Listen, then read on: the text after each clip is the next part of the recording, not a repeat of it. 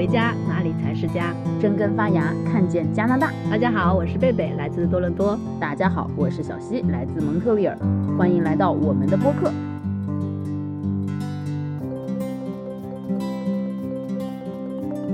这一期呢，或者未来几期，我和贝贝可能要跟大家聊一聊移民以及移民加拿大的话题。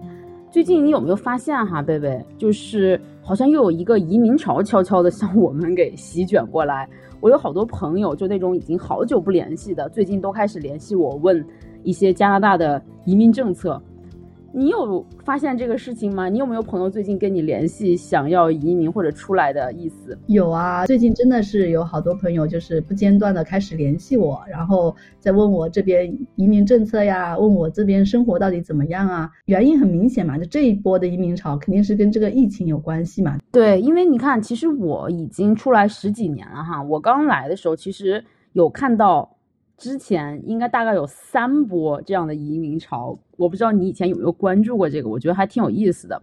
第一波呢，大概就是刚确认了那个香港要回归中国的时候，你知道吗？嗯，那个时候就有非常多的香港地方的居民就想的可能是不太确定嘛，未来是怎么样，然后就会移民到啊加拿大，甚至到全世界去。这个时候其实奠定了加拿大他们说的中中餐是全世界最好吃的。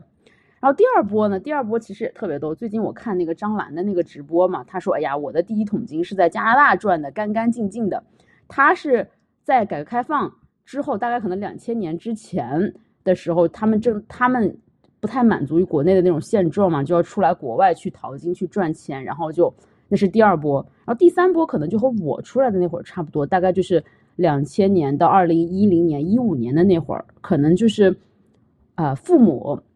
在改革开放中也差不多挣到一些钱，然后开始支援他们的儿女出来，要去接受更好的教育啊，去看外面的风景啊，这样这样子，这是我之前看到的三波移民潮这样子。然后现在又来了这一波，又是我们在亲身经历。嗯，我也经历过你说的那个，就是我因为我是零九年、一零年去的巴黎嘛，那会儿可能就是为了留学，看看外面的世界，其实很简单哈。然后这一波，我觉得其实这个事情挺不明朗的，就是很多人可能是出于这种恐惧哈，然后没有想得很明白，然后突然就说啊，我也要走了哈。大部分年轻人都是想出去看一下外面的世界，非常简单的一个原因。我们现在已经人到中年了，包括我现在旁边一群人想要移民的，好像都是中年人哈。没错没错，这次是中年人居多，没错。然后他们原因就开始复杂起来了，比如说在国内没有发展空间了。想要换一个地方重新开始，这是一个原因哈。另外一个，比如想要换一种生活方式，因为国内这种压力很大嘛。但是国外呢，相对来说就是生活啊、工作可以稍微能够得到比较好的平衡。然后第三个原因就是，呃，为了孩子的教育，包括我自己也是，呃，我当时移民加拿大也是很大一部分是为了孩子的教育，希望他们能够享受一种比较轻松的西方的这种文化吧。我还突然想到一个我身边的朋友，当时真的是一个。听起来也许不那么 serious，但是真的是很看重那个原因，就是他是在北京雾霾最严重的那几年移民的，大概我想就是一五一六一七年的那个时候，因为他那时候刚生了宝宝嘛，他是来国外生的宝宝，生完宝宝之后没有想在国外留，然后就回去，结果那就遇到了当时中国雾霾最严重的那两年，然后在家待了一个冬天，咬咬牙说那还是出去吧。我其实还观察到另外一种移民，其实还是挺多的，就是有些人可能自己他都没有意识到，但实际上他单纯的就是为了攀比，比如说看到你移民了，然后呢，我也有条件移民，所以我也要移民，就这种人数也是有的。你提到的那种攀比，我觉得就太逗了。他其实这移民现在给我感觉像一种，就要买一个包，你知道吗？女生就是哎。你有，那我也得有。我也不知道我需不需要，或者干不干啥，反正我时不时背出来，就会让我感到哎挺欣喜的。反正我也得有这个东西，是这种感觉。嗯，没错。就刚才我们其实讲了好多种移民的原因。这段时间很多朋友来问我咨询我嘛，说移民的这种生活。其实我经常会问他们的第一个问题就是说你为什么要移民？我发现很多人都没有想过说移民之后。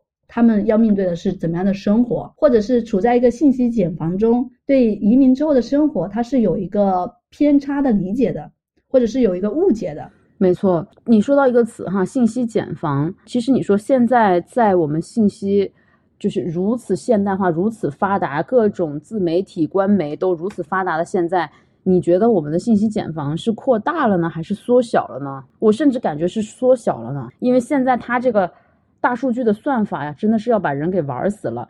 你越看什么，它越会给你推送去印证你想法的东西，然后你越看越觉得，哎，我这想法是针对，我这是想法是真的是对的，你就不会再去看外面的世界了。就像以前有一个心理学家说的，就说你要的真相，只是你心里想象中的真相而已，是不是？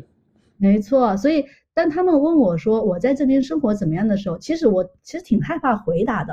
你知道，就是我们上次《双城记》那个播客，我也讲过，说城市它没有好不好。只有合不合适，对，比如说像他的这个生活，对我来说真的我很喜欢，但是这是只是针对我的个人情况来说。当我把我这种喜欢的这种状态、情绪传递给他的时候，其实我是给他造了一个一个茧房，对吗？但我不知道他的情况怎么样，他的个人的状态是怎么样。那当他吸收了我的这些信息之后，然后呢，抱着纯粹是我的观点，然后去来到这边生活，他会造成一个很大的落差，或者是说。觉得这个情况跟我描写的其实是完全不一样的。没错，没错，是这样的。就像刚才你说的，说我你很喜欢这个地方，我们所喜欢的一个东西露出来的一个表象，其实已经是冰山上海面的一部分。我们很多的东西都是沉在下面看不到的。举个例子，以我对你的了解来说，其实你才出来三年，但是你以前在中国旅居过很多的城市，然后你还在巴黎待过。怎么说呢？就是我能想象到，其实你是一个非常愿意。拥抱新生活、新变化，不害怕从头来的那些人。但是，比如说来问你的朋友，他可能不会太在意你的过往，他只会看到你说：“哎，现在在加拿大活挺不错的。”哎，你是怎么做到的？但是他其实如果没有下面的那个积淀的话，他很难达到同样的这种感觉。所以，这个是当他们向我咨询问题的时候，我就会讲我的情况以及我的感受。但我会跟他们说，你要多去咨询一些人，因为每个人情况不一样嘛。然后我还想到一个问题，就是说移民的原因哈，有出于恐惧，对吧？对现状的恐惧，还有一种是出于热爱。这个热爱是什么呢？就我旁边也有这样的朋友，就是他不是因为恐惧，他是因为有了比较之后，比较喜欢，他自己心里明白自己喜欢哪种生活方式，他自己喜欢哪种环境，他喜欢这个东西，他来了之后，不管碰到什么困难，他都会去克服。说实话，别人再描写更多的东西。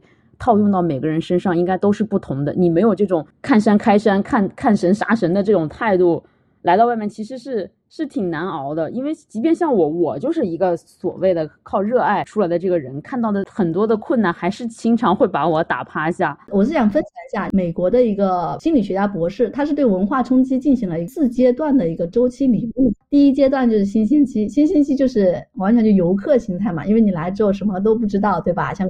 就会什么都很有趣，什么都很兴奋，然后完了之后，可能一两个月时间，你就就会进入失落期。这失落期就是游客心态已经结束了，然后新鲜感也已经过去了，然后就发现，哎，好像真实的生活也不过如此哈。然后再后面经历个三四个月，你就会进入第三个阶段，就是低潮期，看不惯呐，不习惯啊，开始赤裸裸的现出来，你要找房子，你要找工作，你要为子女找学校。